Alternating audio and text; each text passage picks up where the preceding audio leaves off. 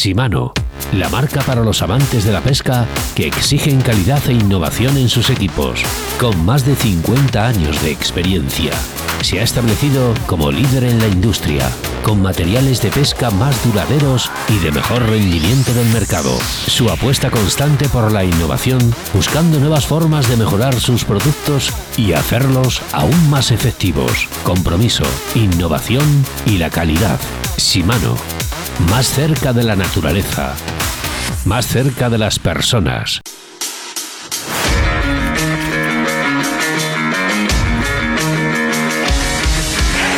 Aquí comienza Río de la Vida en Bon Radio.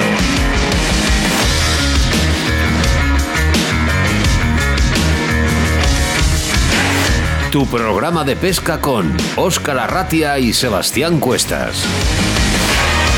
Bienvenidos, bienvenidas a Río de la Vida, tu programa de pesca preferido a través de todos los canales de Bon Radio y a través de tu televisor todos los sábados de 9 a 10 de la mañana en una semana más que especial con la 55 edición de la Semana Internacional de la Trucha de León y en el que Río de la Vida está más presente que nunca con entrevistas documentales que vas a poder visualizar muy pronto. Eso sí, te recomendamos que estés muy atento a nuestras redes sociales en Facebook e Instagram. ¿eh? Por tan solo buscarnos por Río de la Vida. Me presento, mi nombre es Oscar Ratia y a mi lado como siempre el capitán de a bordo, Sebastián Cuestas. Buenos días, Sebas. Buenos días, Oscar. Buenos días a todos. Y es que tenéis que estar listos para sumergiros con nosotros en el programa 172 de Río de la Vida cómo nos gusta nadar, cómo nos gusta pescar, cómo nos gusta hacer esta pesca radiofónica que hará, como siempre digo, como que te sientes como pez en, el, agua. pez en el agua.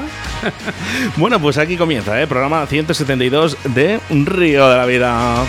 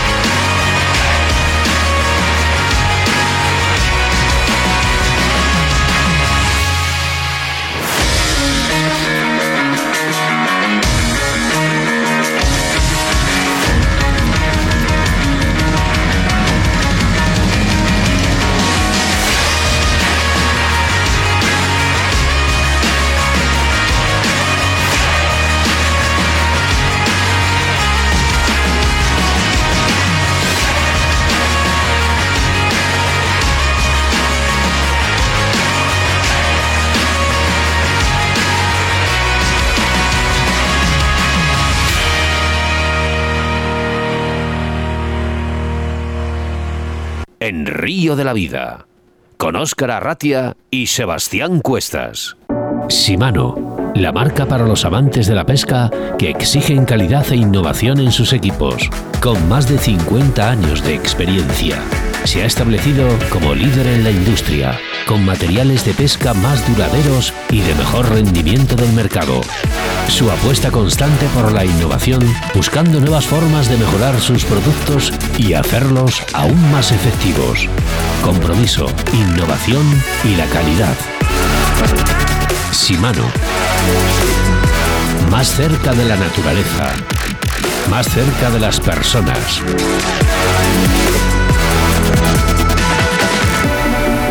En Río Su apuesta constante por la Óscar Arratia y Sebastián Cuestas.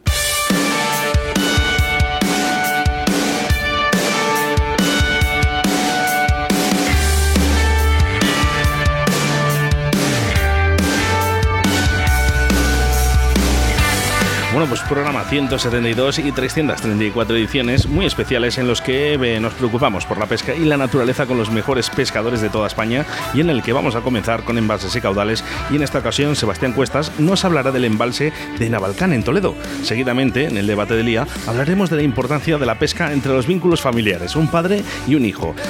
¿Qué te parece, Sebastián? Pues me parece de maravilla. Y es que además en nuestra segunda entrevista será para quién? Para el consejero, ¿no, Oscar? Efectivamente. Pero antes ¿eh? Eh, hablaremos en el debate del día sobre el ese padre y sobre hijo y nuestra entrevista del día, la principal, es para todo un reconocido en lo que la pesca mosca se refiere, un conocido entre todos eh, en este programa de Río de la Vida. Hablamos de Paco Redondo, donde nos va a sacar de dudas sobre imagos, subimagos y todo lo que necesitamos saber sobre entomología en el río Tormes. A veces muy complicada, sobre todo cuando, bueno, pues van pasando todas las semanas y ya conocen nuestras moscas e incluso algunos de vosotros, sí, sí, algunos de vosotros que estáis escuchando, ¿eh?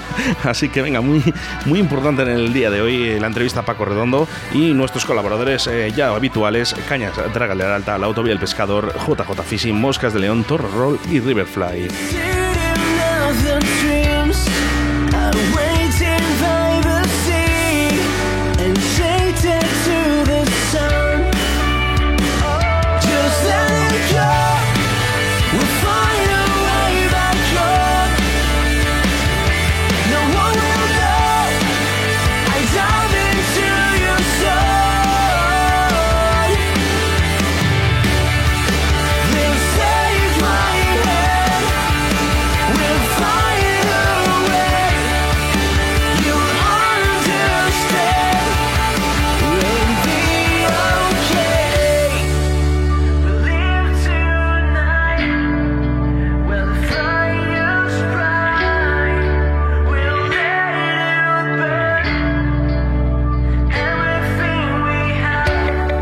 Segunda entrevista será para el consejero de Medio Ambiente Juan Carlos Suárez Quiñones. Y es que nada más acabar el pregón de la 55 edición de la Semana Internacional de la Trucha, nos concedió una entrevista que además vas a poder ver en vídeo a través de nuestro canal de YouTube, con tan solo en buscarnos, ¿por qué? Por Río de la Vida. Quiero recordarte que estamos en directo y que puedes interactuar con nosotros a través del número de WhatsApp 661096645 y también puedes mandar mensajes a través de nuestro Facebook, buscándonos, ¿por qué? Por Río de la Vida.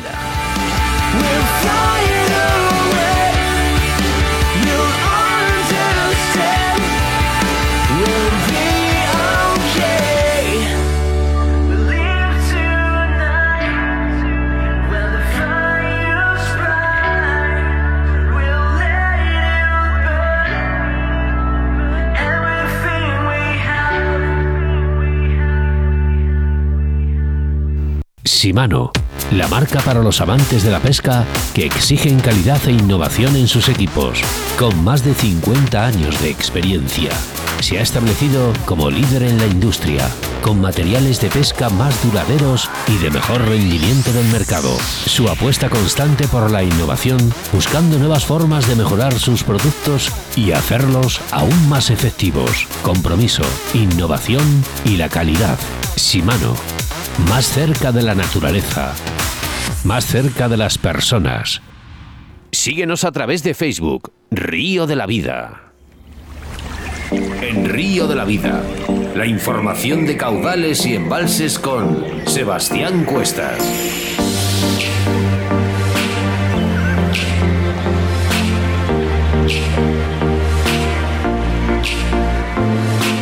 En nuestra sección de embalses y caudales hablamos del embalse de Navalcán, situado en la provincia de Toledo.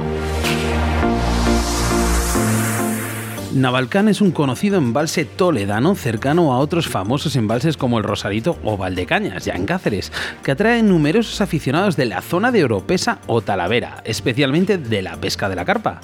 Navalcán se une a la lista de embalses que sufren sequías periódicas, bajadas de nivel que, en este caso, han provocado la mortandad de miles de peces en los últimos años.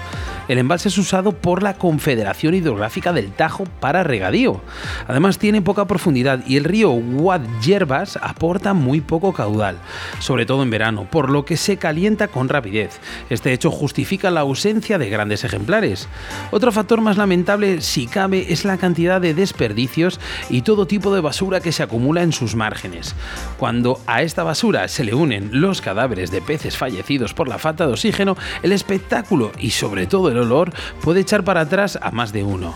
Dejando a un lado lo anterior, Navalcán es sobre todo un lugar donde divertirse con la pesca de ciprínidos. Hay mucha carpa, pero de pequeña talla, de 1 a 2 kilos. Engodos, maíz, gusanos son los cebos más usados y es que quizás de mayor atractivo sea el barbo. Hay un buen tamaño de medio, de 2 a 3 kilos, existiendo ejemplares incluso de 6. Además hay boga, no tan abundante como hace tiempo, pero eso sí, mucho pez gato, lo que puede condicionar bastante la pesca. En Navalcán hay además black bass. Podemos encontrar todo tipo de escenarios propicios, playas con vegetación sumergida, rocas y árboles, donde algún ejemplar bueno nos puede entrar. No obstante, estos no abundan. La población es más escasa que antes y no es sencillo hallarlos.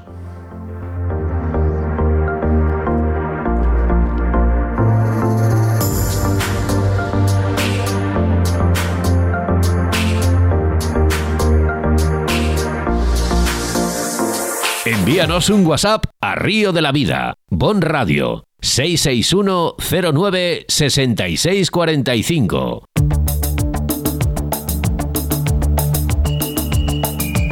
Bueno, y en nuestro debate del día hablamos de la importancia de la pesca, eso sí, ¿eh? entre vínculos familiares entre un padre y un hijo. Sebastián, qué importante. Tú también has podido disfrutar de pescar con tu padre. Bueno, he podido y lo estoy disfrutando. Y lo estás ¿eh? disfrutando, bueno. Que dos de los invitados que tenemos ahora en la mesa son compañeros, sobre todo compañero íntimo de mi padre. Efectivamente. Señor Justi, buenos días. Buenos días. Y tu hijo, Alejandro, buenos días. Hola, buenos días.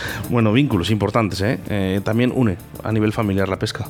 Mucho, une mucho y si tienes a, a un hijo que va detrás de ti y va contigo a tus gustos, es, eh, ya es, el, es una gozada ir al río con él y, divertirte con él y que le guste lo que te gusta a ti, pues, pues es maravilloso. ¿Cómo introduces a, a un hijo a la pesca?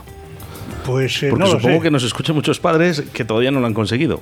No lo sé, yo creo que es cuestión de, de- de- de que ellos se den cuenta de que tú en el río eres feliz. O sea, tú vas al río a disfrutar, vas al río con tu cuadrilla, vas al río y estás allí disfrutando a tope y yo creo que ellos se dan cuenta de que también ellos necesitan pasárselo bien y estar con la gente y disfrutar, sobre todo disfrutar del río. Qué importancia las palabras de, de Justo Merino, de Justi. Nosotros llamamos Justi porque, bueno, Justi al final es compañero de cuadrilla, pescador, amante de la naturaleza y la pesca, pero qué importante lo que ha dicho, que se dé cuenta tu hijo que tú en el río eres feliz. Alejandro, eh, ¿tú lo vistes cuando ibas a pescar con tu padre? ¿Veías a tu padre que era feliz? La verdad es que es divertido, es, es muy emocionante ver a tu padre en el, en el río, cuando coge una trucha o solo por estar en el río y disfrutar un día con él. Eso es estar feliz, porque ¿Tú te Eh, acuerdas, eh, Alejandro, tú te acuerdas del primer día o no? ¿O eres muy pequeño? No creo. yo era muy pequeño cuando Justi iba con mi sí. padre. Justi por las frases, por la, la palabra que ha hecho, por las. Bueno, y de, y de- de esos días, ¿no? De, de pesca, sobre todo cuando eras más joven ¿eh? o más pequeño, eh, ¿qué te acuerdas? ¿Qué te acuerdas? ¿Qué es lo que más te emocionaba? Porque, claro, algún día que te diga tu padre, mañana vas a ir a pescar, hijo mío. Mm, Yo de pequeño tampoco era pescar en el río. Yo iba a pasar el día con mi padre. A por el, chor- el chorizo y el iba, iba a pasar el día con mi padre, eh, con Sebas, que también estaba allí. Íbamos a pasar el día en el, en el río. Yo creo que ahora de más mayor ya me estoy dando cuenta de lo de pescar, de estar en la naturaleza, disfrutar de- del río. Que la pesca no es solamente sacar un pez, ¿no? La pesca no es sacar un pez. La pesca es la gente con lo que vas y si es con tu padre mucho mejor y disfrutar de un día bien acompañado. A Justi se le está cayendo la baba en estos momentos porque está escuchando a su hijo. Oye, justo una pregunta. Cuando, cuando le ha preguntado a Oscar a, a Alex, a Alejandro le ha dicho, oye, ¿te acuerdas de tu primer día? Y tú hacías así, estabas haciendo así con la mano, ¿por qué? Oye, a lo mejor no lo sé, ¿eh? Pues hombre, porque yo tengo una, una visión muy buena de cuando fue la primera vez al río, que precisamente fue contigo. Que Ah, de cuando le enganché el streamer en la boca. el Aguilar de Campo, efectivamente. Efectivamente. Bueno, Sí, oye, nos, viene, nos viene genial para decir a nuestra audiencia eh, que queremos, queremos estas anécdotas de pesca. Mira, estamos contando ahora las de un padre y un hijo, pero eh, queremos esa anécdota para hacer un programa con todas las anécdotas de pescadores. Ojo, eh, siempre hemos dicho, esas mentiras de pescadores, no, mentiras no, es lo que tú veiste en ese momento, ¿no? Y, y esto es importante, nos las podías contar también, Justi. Hombre, yo tengo mucha experiencia porque llevo pescando, eh, llevo pescando desde que tengo, yo creo que uso de razón.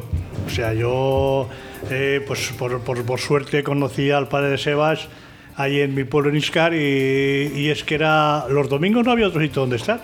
O sea, nosotros íbamos al río y nos pasamos el día en el río pescando. El caso es que tienes otro hijo y tampoco se ha enganchado tanto a la pesca, o por no decir nada. Pero nada de ¿En- nada. ¿En qué hemos fallado ahí? Mentira. Se ha enganchado lo que mucha gente le gusta, al almuerzo, a lo que Bueno, es a la pesca, no, la pero él pesca, cuando hay que almorzar se arrima. Te quiero decir, como padre, ¿no? Que tienes do- dos niños, ¿eh? Maravillosos, pero, pero uno se engancha a la pesca y otro no. ¿Qué le ha faltado? Pues no lo sé, a lo mejor ha faltado tiempo, a lo mejor ha faltado ganas.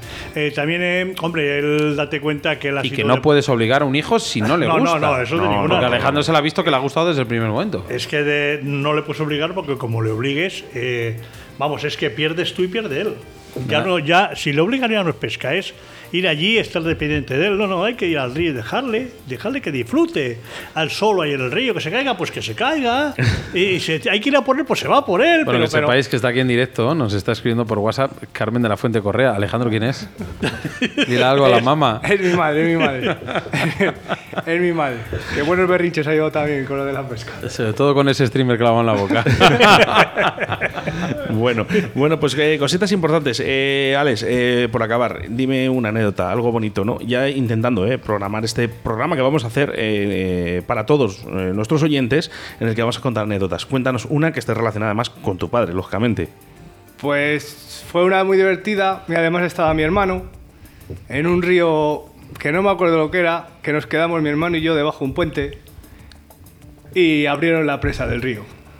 Y empezó a subir el caudal del río y nos quedamos mi hermano y yo en medio del río con el caudal subiendo. Y nos tuvieron que sacar mi padre y mi primo. No te, y el acuerdas, primo padre. no te acuerdas tú del nombre, pero tu padre sí porque se está riendo. Hosti, cuéntanos. Sí, sí, era el Riaza. Y estamos, Riaza? El Riaza. Es verdad que ahí. Riaza cuando abre, abre. Estamos ahí en Milagros y claro, ellos estaban jugando en la, en- debajo del puente, además debajo del puente en una, en una islita que había allí. Y claro, pues de chiquitos, pues eh, nosotros estábamos pescando y de repente vemos que sube el agua, sube el agua y empezó a subir. Pero bueno, pues, pues ya sabes, cuando sube, pues no le das importancia. Pero luego cuando dices, joder, pero si están los chicos en el medio. Y ya lo a sacarle. Pero pues fue muy, qué muy bonito, qué bonito es escuchar a, su- a un padre o un hijo hablando de esto y sobre todo verles la sonrisa cuando están hablando de ello. Y como estábamos hablando en, ero- en- en horas un poco eh, apartadas de lo que es el, el programa y tal, antes que hemos estado comiendo y todo hay que decirlo, joder, pues la vida es la vida, hay que disfrutarla día a día y qué mejor que en el río entre un padre y un Pues eh, os lo voy a decir, disfrutarla al máximo porque a mí ahora mismo se me cae la lágrima solo de pensar de esas anécdotas que yo tenía con mi padre. Río de la Vida, tu programa de pesca en Bon Radio. En Río de la Vida te ofrecemos nuestro invitado del día.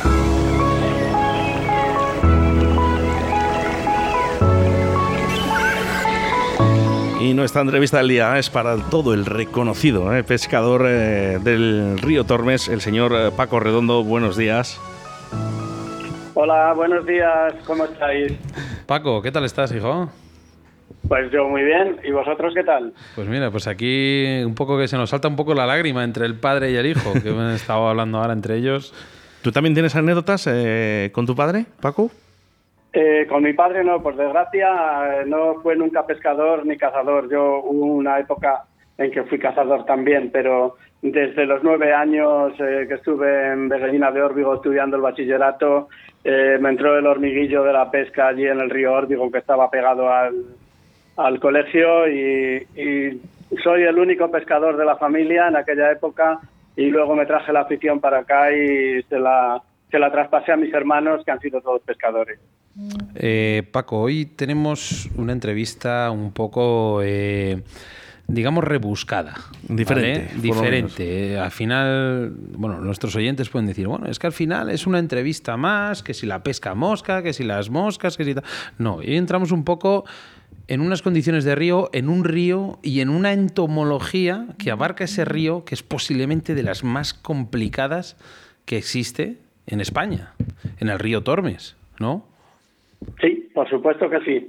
Eh, sobre el río Tormes, bueno, se puede hablar eh, mucho sobre el río Tormes. Es un río, bueno, y ahora eh, está claramente en declive, la verdad. Estamos observando eh, que las truchas est- están en disminución, hay una población que está bajando, las causas pueden ser la contaminación de las aguas, la presión que se ejerce sobre los peces, eh, las aguas eh, cada año que pasa están mucho más colmatadas de algas, y suciedad en el fondo, eh, lo que hace que cubran las piedras y se llenen de sedimentos, eh, que hacen desaparecer toda la vida de microorganismos y macroorganismos e insectos de todo tipo, reduciendo de verdad drásticamente la, a la población de peces, eh, que, es el alimento básico que tienen, claro. Eh, Paco, mira, por ejemplo, eh, tanto Oscar, Alejandro, Justi, que está aquí al lado, es más, el Torme siempre ha sido nuestro primer destino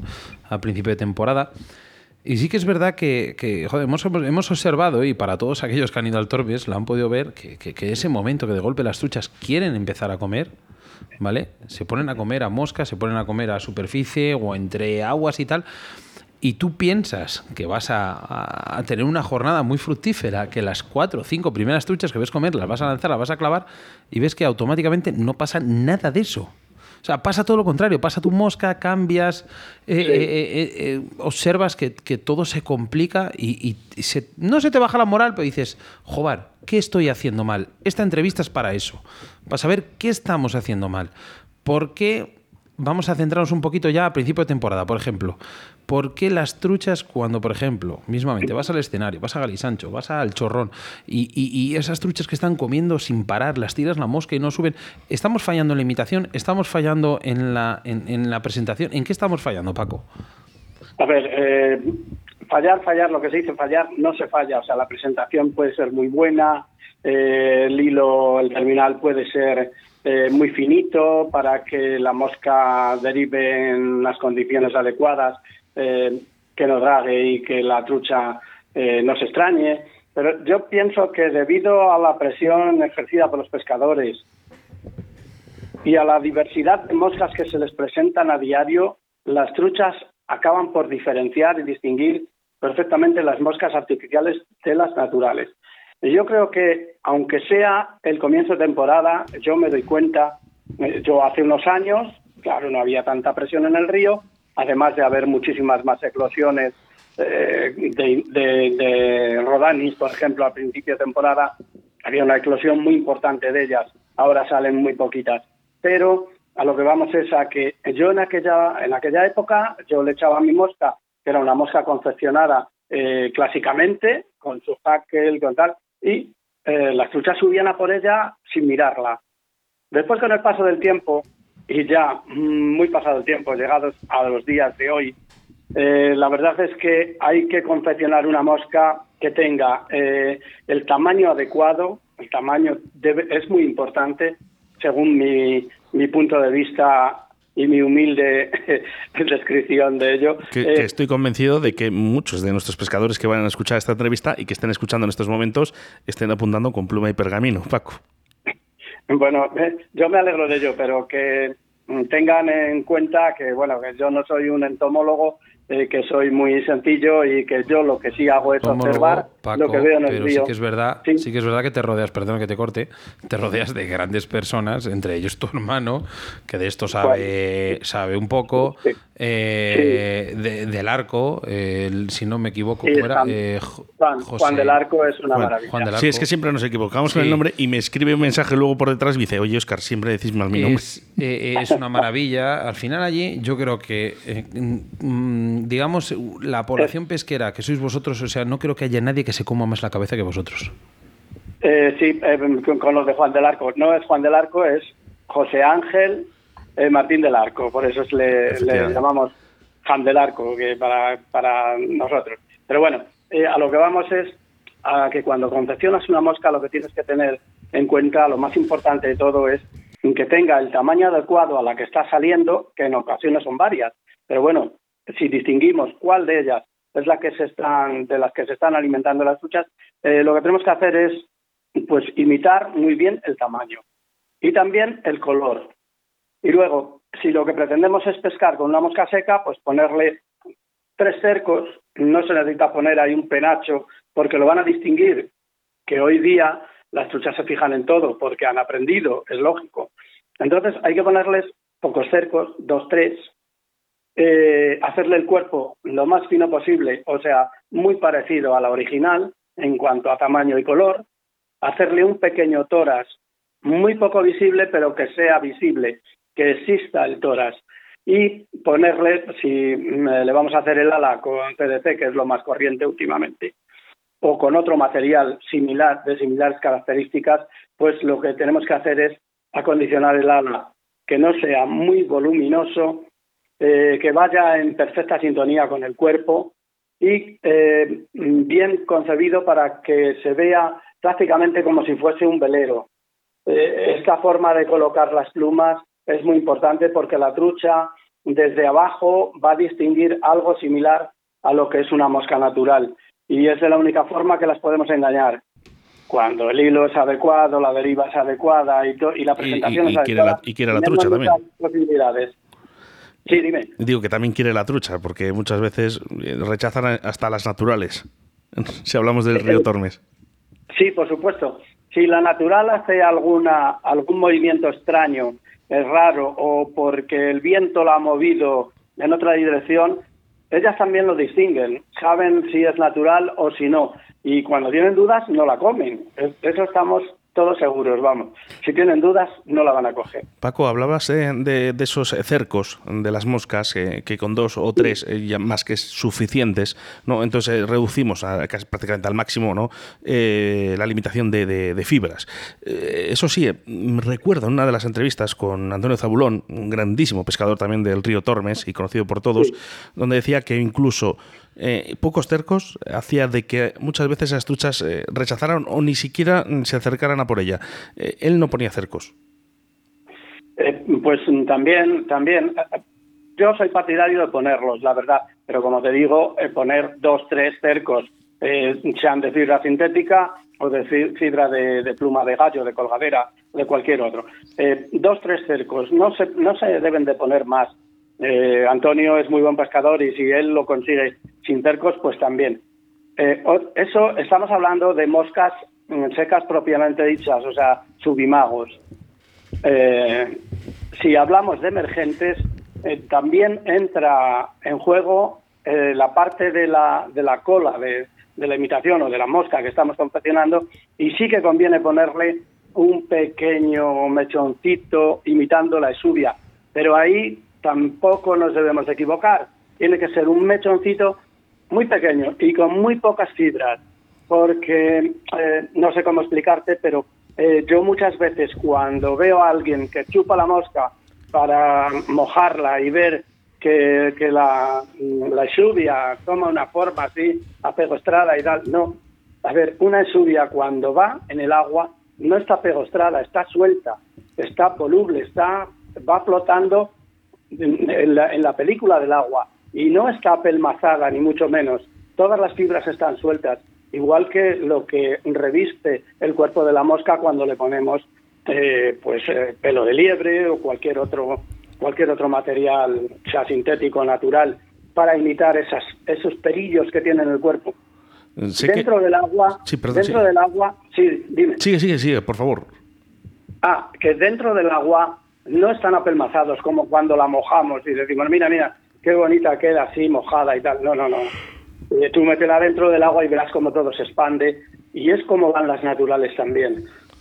Y eso lo debemos de tener en cuenta a la hora de ponerle pues la esubia. La esubia debe ser suelta, voluble, corta, 4 o 5 milímetros, no más para que eh, la trucha piense, bueno, vea que no se acaba de soltar de la, de la mosca que la lleva y pegada, que ellas se las comen así porque les alimenta pues bastante, claro. Eh, sé que podríamos estar un programa entero, eh, pues incluso con, todo esto. Y la pregunta que te voy a hacer mm, va a resolver muchas dudas a muchos pescadores. Porque, ¿cuándo realmente podemos saber que están comiendo emergentes o, o, están comiendo en SPEN? Eh, claro, ¿cómo puede detectar un pescador? Y hablamos, yo sé que para los pescadores de Salamanca eh, quizás sea muy fácil, Paco, pero para la gente que, tú imagínate un extremeño, un andaluz, que quiere ir al Tormes por primera vez, ¿cómo puede detectar de que están comiendo emergentes, por ejemplo? Eh, a ver, perdón, yo pienso, jolín, con la, que la Tranquilo, Paco, que, sí, que nosotros tenemos carrete para hablar todo el tiempo que tú quieras mientras te preparas, ¿eh? O sea que no, hay ningún problema. Mira, vamos con mensajitos, vete bebiendo agua si quieres. Vamos con mensajes a través de Facebook. Mira, Raquel Tejedor aquí nos dice, para los que estamos aprendiendo, esta entrevista no tiene precio. Gracias, Paco. Bueno, pues esto es lo que pues queremos conseguir, ¿vale? Con este, estas entrevistas, al igual que hicimos con Nacho Rojo, ¿no? Cuando, cuando hablamos un poquito del oxígeno en el agua, ¿no? Y lo especial que, tiene este oxígeno para nuestros peces. Eh, Paco, ¿está recuperado? Está, está, ahí. No, no te preocupes, Paco. Bueno, que sepa la gente que estamos en directo, que, luego dicen, eh, lo, estáis grabando, no, pues mira, estamos en directo. Acabo de tomar un poquito de agua, parece que esto ya se pasa. Bueno, eh, eh, mucho, de verdad. No, no, pasa nada, esto es muy típico. La almendrita, esto ya lo conoce toda España, ¿eh? Vale. Sí, Paco, por pues, favor. de lo que estamos hablando, yo pienso que en el río hay muchas eclosiones y, es muy difícil apreciar qué tipo de mosca, o sea, hay variadas eclosiones al mismo tiempo y es muy difícil apreciar cuál de ellas es la que se está comiendo la trucha, salvo en excepciones, ocasiones, que ves que dices, oh, mira, se ha comido la, natural, la mosca. La que tú veías se la ha comido. Bueno, pues es tan sencillo como poner una similar y seguro que esa trucha la vas a capturar. Pero en las truchas algunas veces, cuando empieza la eclosión de insectos, al principio las truchas están muy abajo en el agua. Eh, si tiene un metro de profundidad, pues seguramente estén abajo, que el agua rueda más lenta y están más cómodas. En cuanto empieza la eclosión y empiezan a derivar eh, los insectos por dentro del agua, la trucha los va a ver venir. Es cuando se pesca con perdigones y cosas, o ninfas y demás.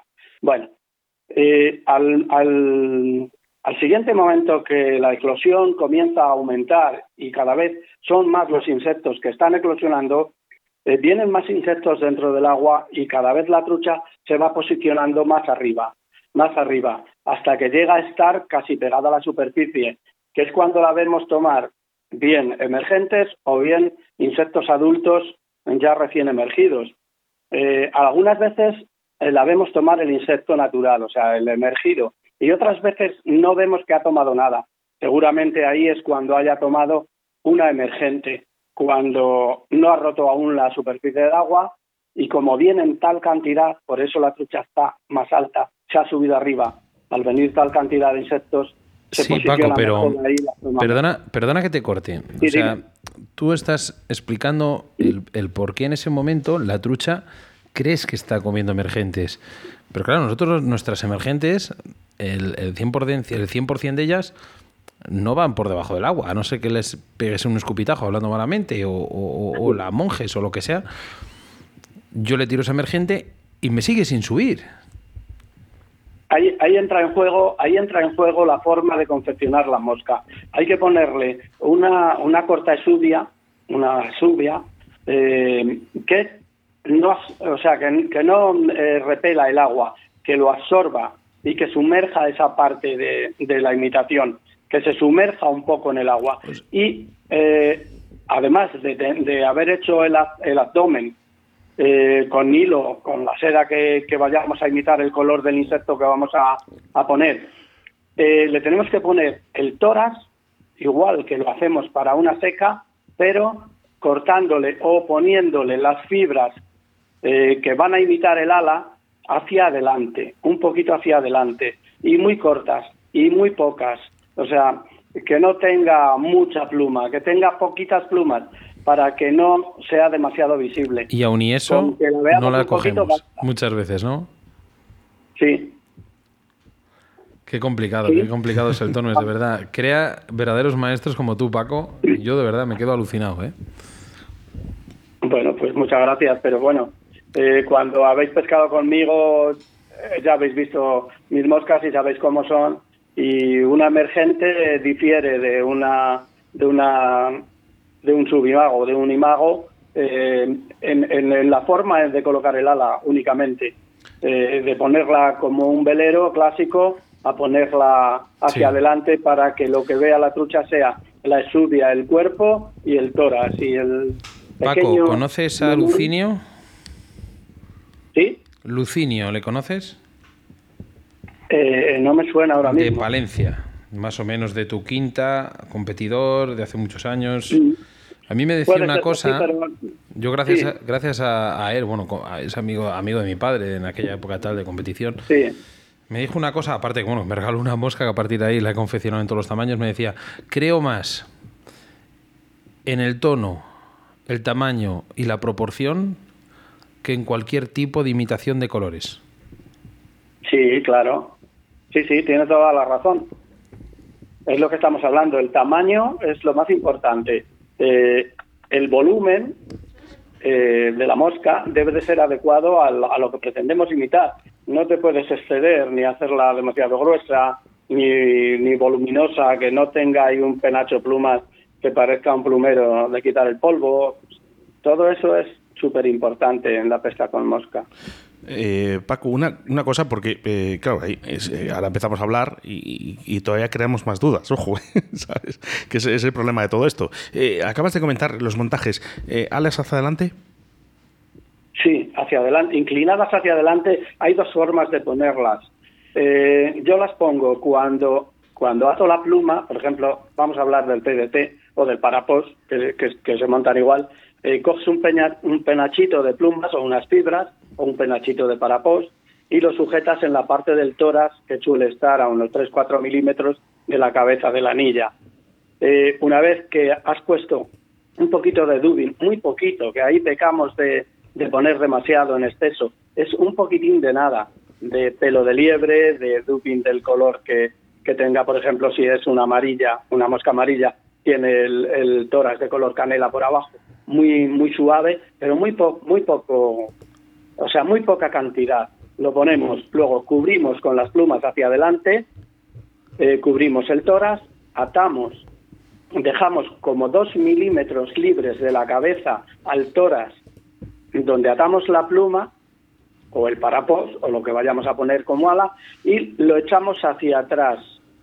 Eh, podemos poner el hilo delante o sea, inmediatamente detrás del ojal, hacer un pequeño abultamiento asemejando la cabeza del insecto y estas fibras van a quedar hacia adelante. Eh, la trucha apenas lo va a ver, nosotros sí, porque lo que va a ver la trucha o el pez que vayamos a pescar es la mosca semisumergida, lo que, lo que significaría una aproximación a lo que es una emergente, o sea, antes de eclosionar. Eso es lo que veríamos. Y luego también me da mucho, muy buen resultado también eh, elevar un poco más la pluma y pillarla otra vez con el hilo en la cabeza. Le doy unas gotas de lotite al hilo para asegurarlo y ato el nudo. Y quedan eh, tipo mosca ahogada, las fibras hacia arriba, un poco adelantadas. Y la verdad es que yo así es como más trucha de engaño. Bueno, al final tenemos eh, eh, un poco resuelta la duda, un poquito, ¿eh? porque sabes que Paco el Tormes, por mucho Paco Redondo, mucho Tasio, mucho Zabulo, mucha gente que vaya allí, las truchas del Tormes al final hacen, crean cátedra, como digo yo. Entonces, em, vamos a entrar un poco en el mundo del, del hilo. O sea, realmente solucionando el tema de la digamos, un poco de la, de la posición, de la postura, del lanzado, del tipo de mosca, del tipo de, de, estamos pescando con imago, subimago y tal, ¿el hilo realmente influye muchísimo? Muchísimo. Eh, a ver, pues, mira, yo entonces entramos en, perdona Paco, un segundo, no es nada, ¿eh? Entonces entramos, entramos eh, totalmente en una en una contradicción, o sea, hilo fino, mucha alga, el tormes, estamos hablando malamente jodidos. Sí, bueno, bueno, claro, son dos cosas distintas y a, tener en cuenta por separado. para engañar la trucha, lo que necesitamos es que la mosca derive perfectamente bien, que no haga extraños. Eh, si nosotros ponemos, yo he sido mucho de pescar con el 14 hasta hace tres o cuatro años, luego ya he bajado porque la verdad es que merece la pena, eh, porque si no vamos a, cometer muchos errores en cuanto a la deriva de la mosca se trata. Eh, ya no es que vean, ya no es que vean la mosca, sino que en la deriva ejerce una fuerza el hilo.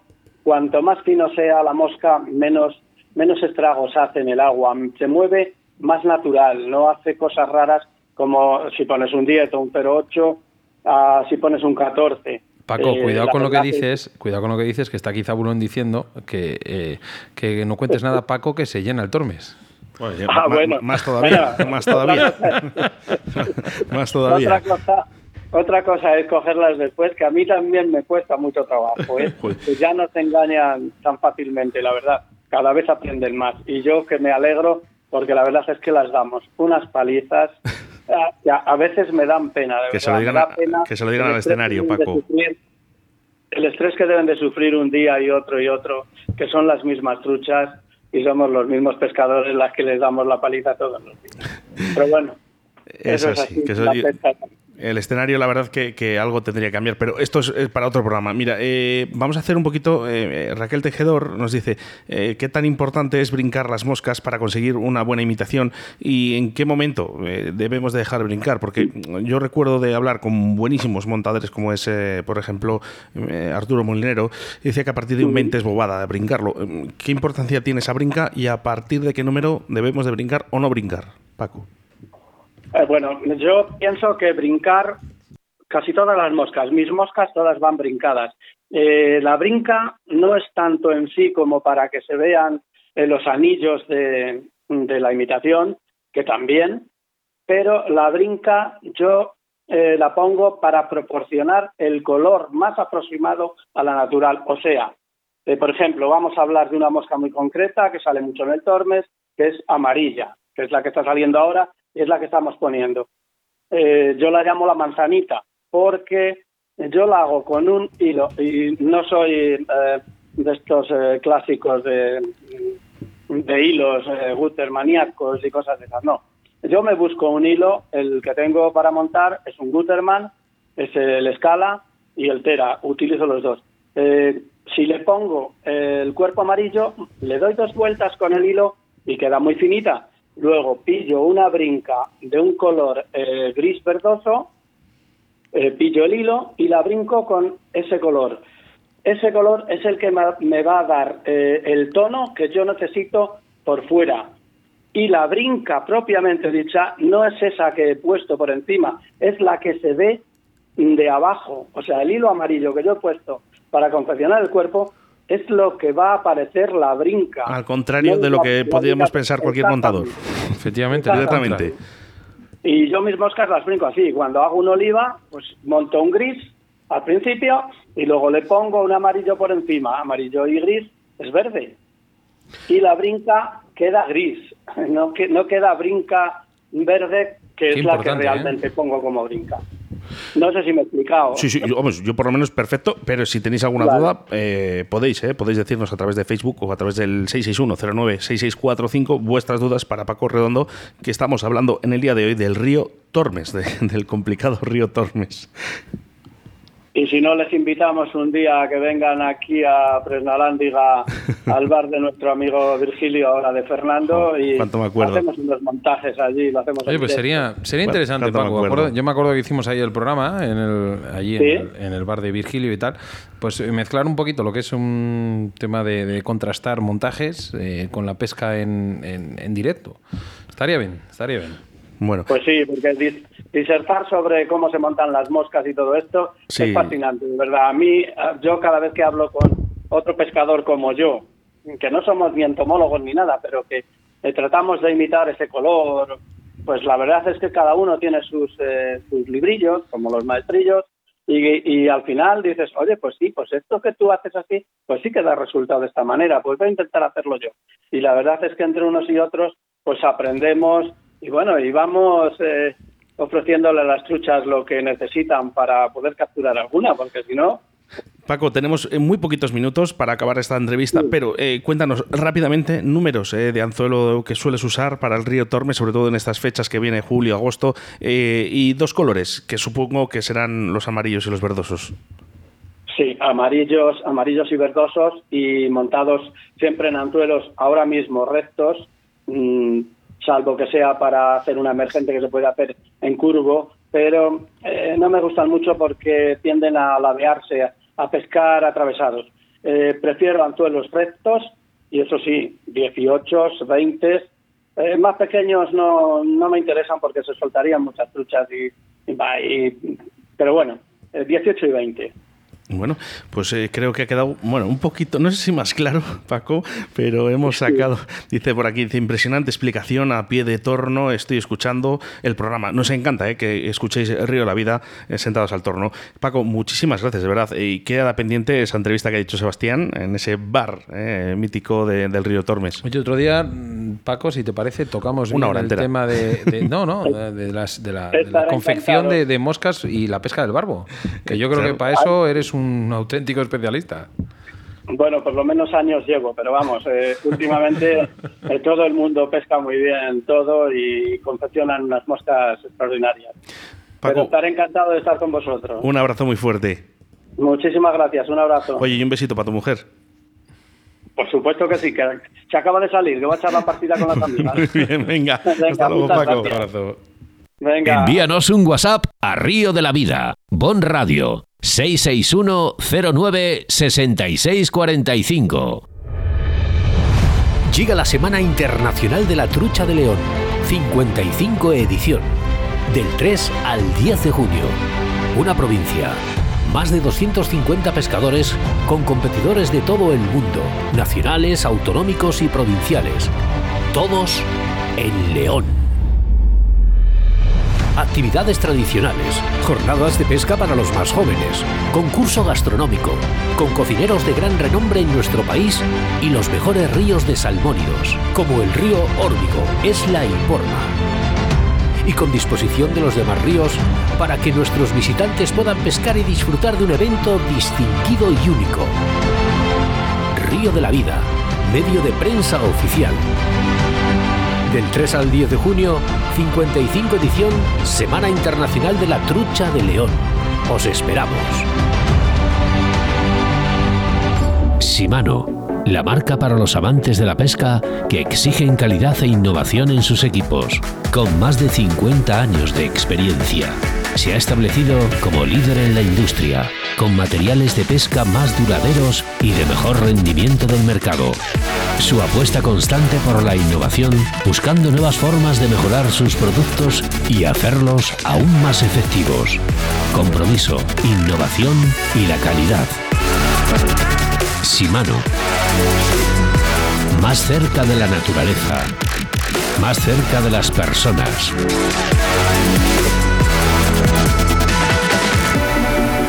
Envíanos un WhatsApp a Río de la Vida, Bon Radio, 661 09 6645. Dale, Pepu.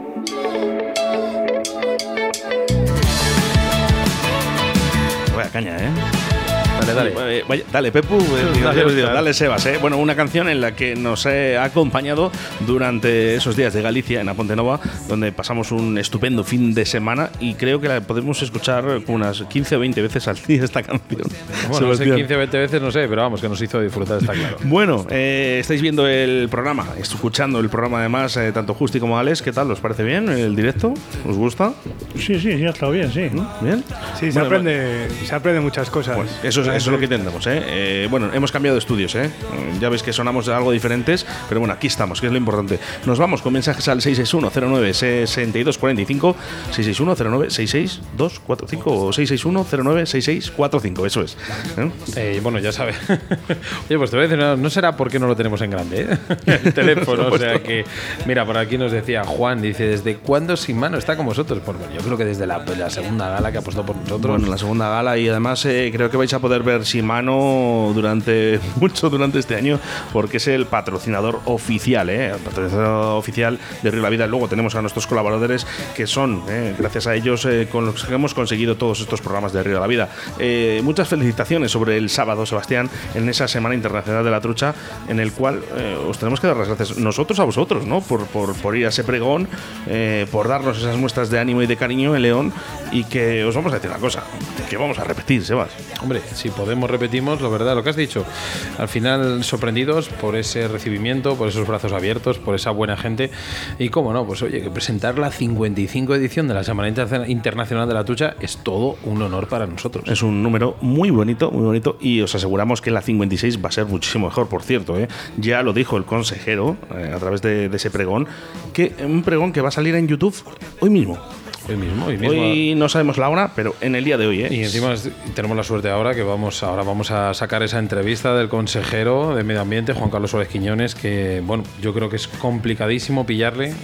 para este tipo de entrevistas ah, se ha abierto a, esta entrevista y os recomiendo que la escuchéis porque es, aparte de una entrevista formal, una entrevista informativa, es una entrevista que, bueno, pues es muy distendida y muy personal, de verdad, realmente a mí me ha gustado mucho. Sí, y, otra vez, eh, tenemos que volver a agradecer, porque después de un pregón, mm, también os digo, donde todas las televisiones, eh, radios y, prensa estaban detrás del consejero para poder hablar con él, eh, de verdad que fue un encanto con nosotros, diciendo que para nosotros iba a ser esa primera entrevista, así que esperemos que la disfrutes aquí en Río de la Vida.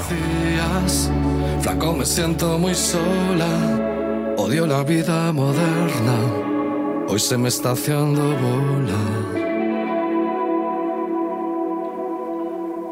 Río de la Vida, tu programa de pesca en Bon Radio. Y en León, concretamente en la Real Colegiata de San Isidoro, nos encontramos con el consejero de Medio Ambiente, Juan Carlos Suárez Quiñones. Buenas tardes y muchísimas gracias por atendernos, además después de este bonito pregón.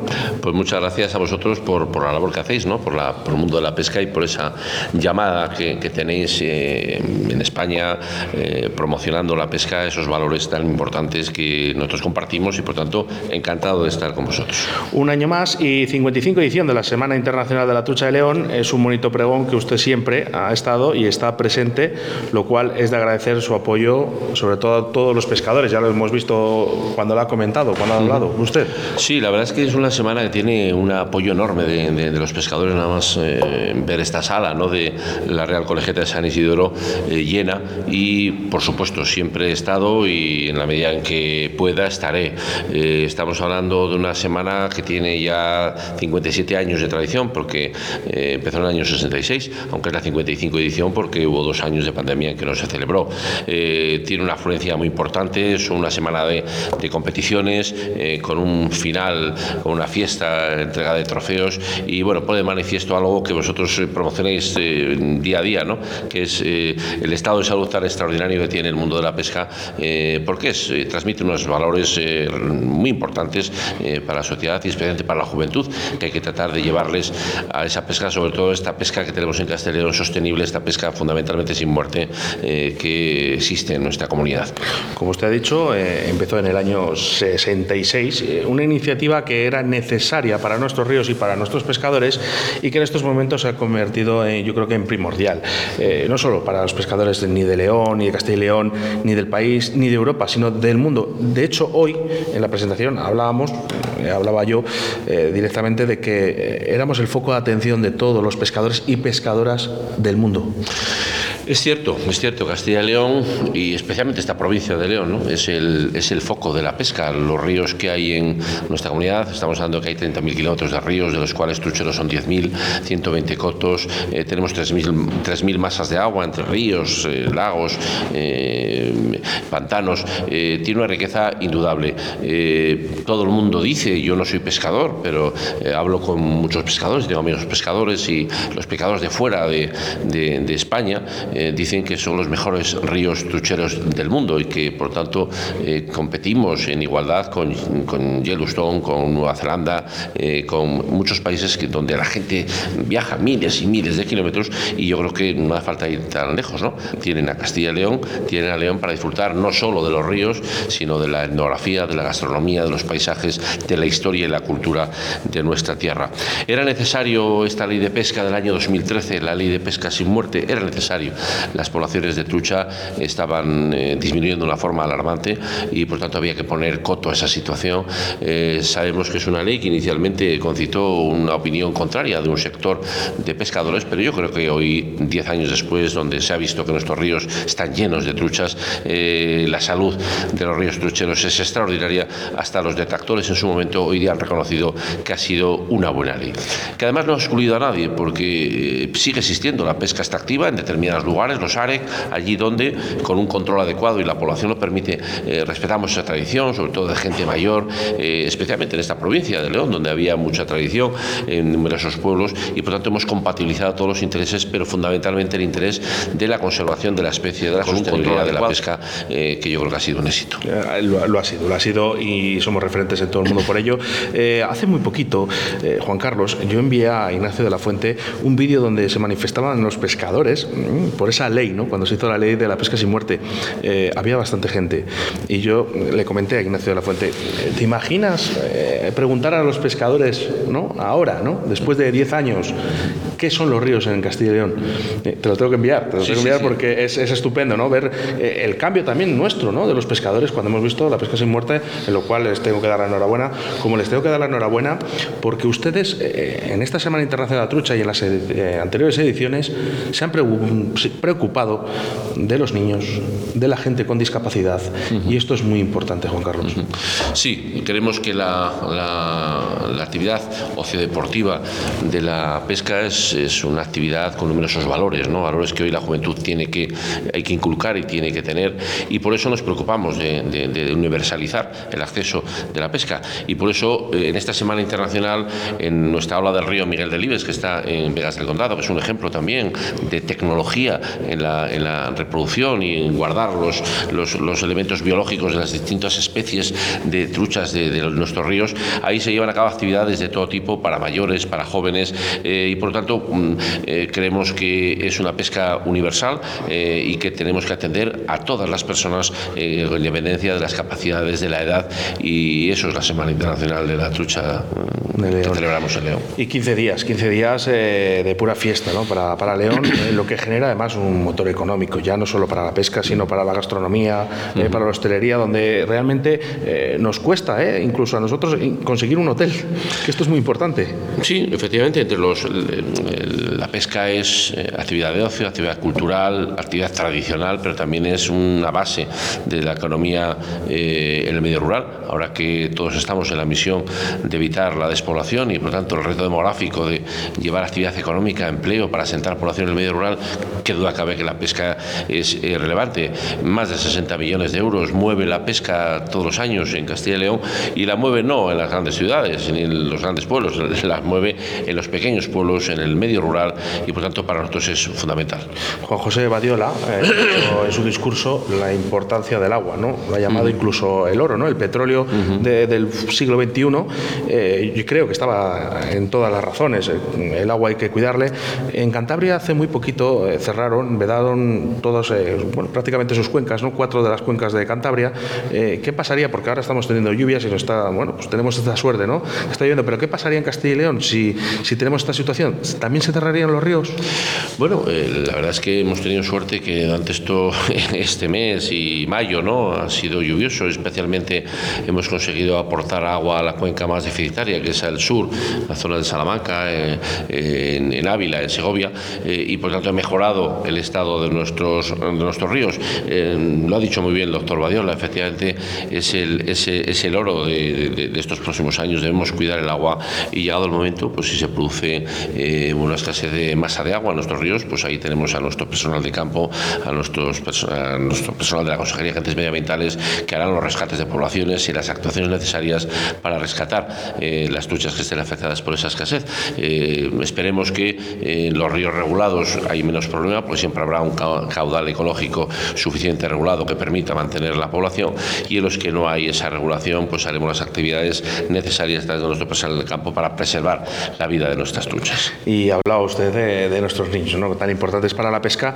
Y fíjate que durante los últimos años, eh, sí que cuando hablamos con, con, las personas, eh, hablamos de esas escuelas de, para la pesca. ¿no? A un niño realmente y hablo por, por los hijos de, Sebastián, ¿no? que, prácticamente son los míos también, Aleira y Pablo, eh, que si no sacan un pez eh, es muy difícil que esta gente se enganche, ¿no? estos niños se enganchen a, la pesca.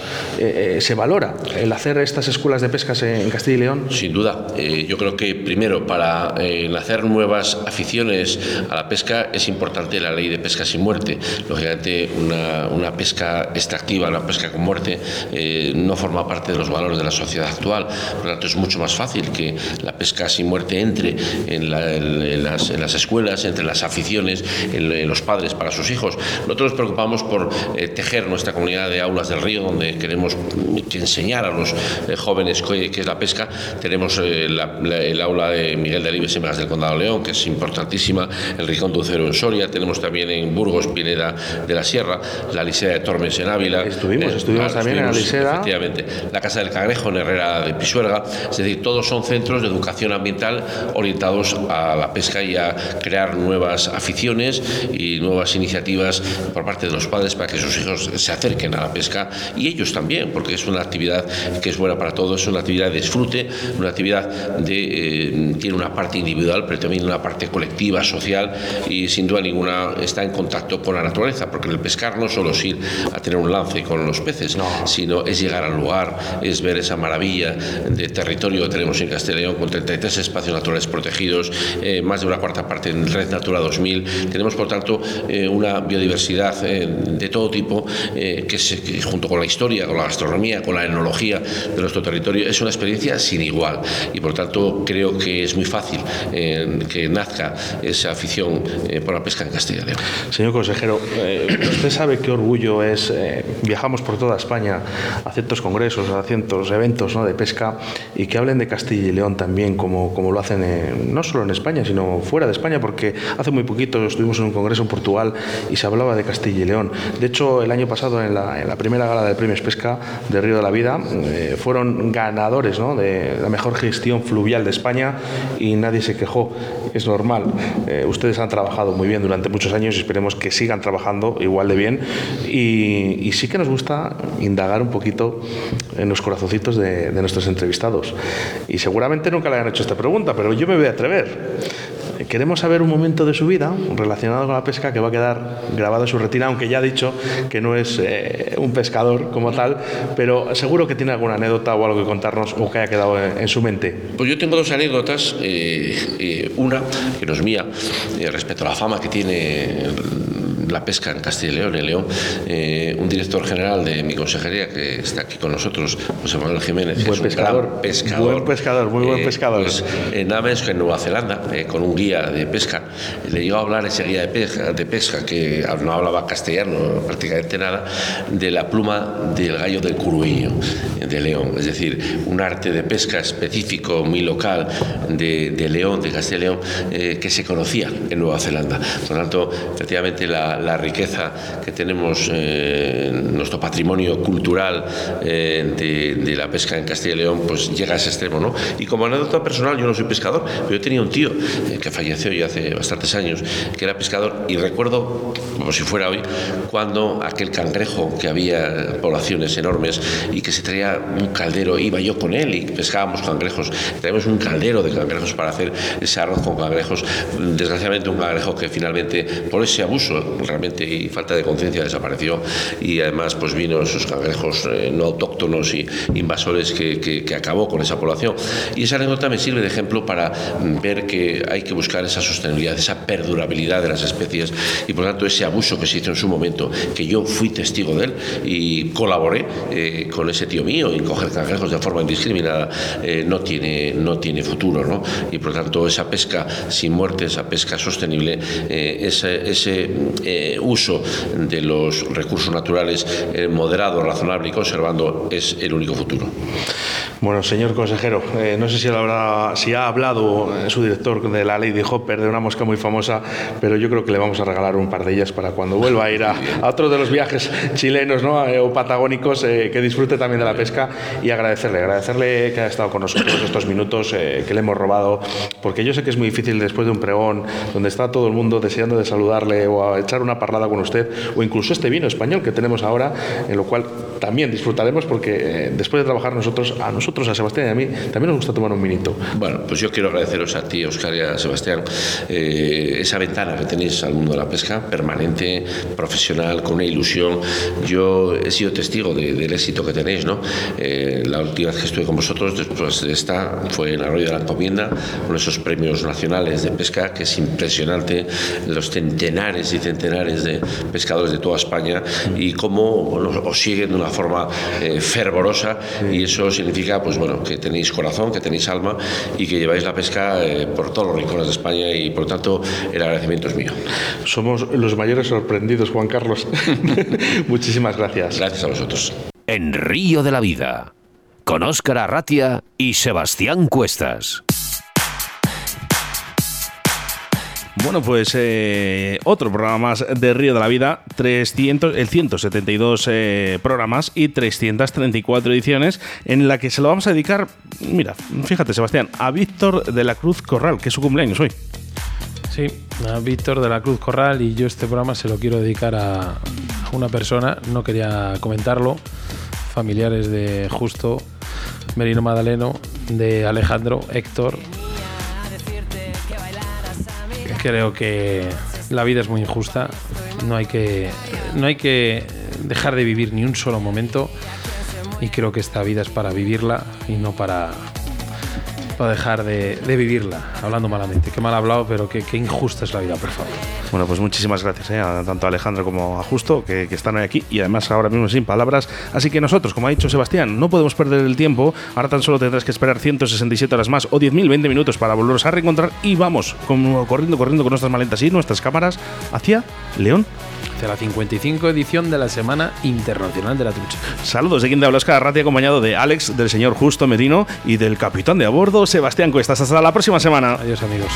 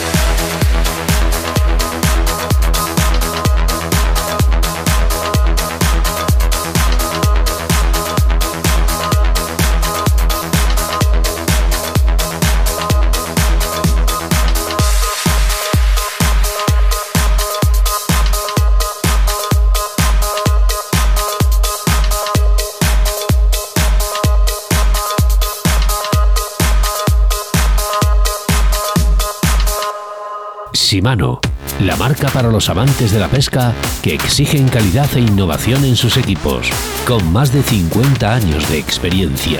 Se ha establecido como líder en la industria, con materiales de pesca más duraderos y de mejor rendimiento del mercado. Su apuesta constante por la innovación, buscando nuevas formas de mejorar sus productos y hacerlos aún más efectivos. Compromiso, innovación y la calidad.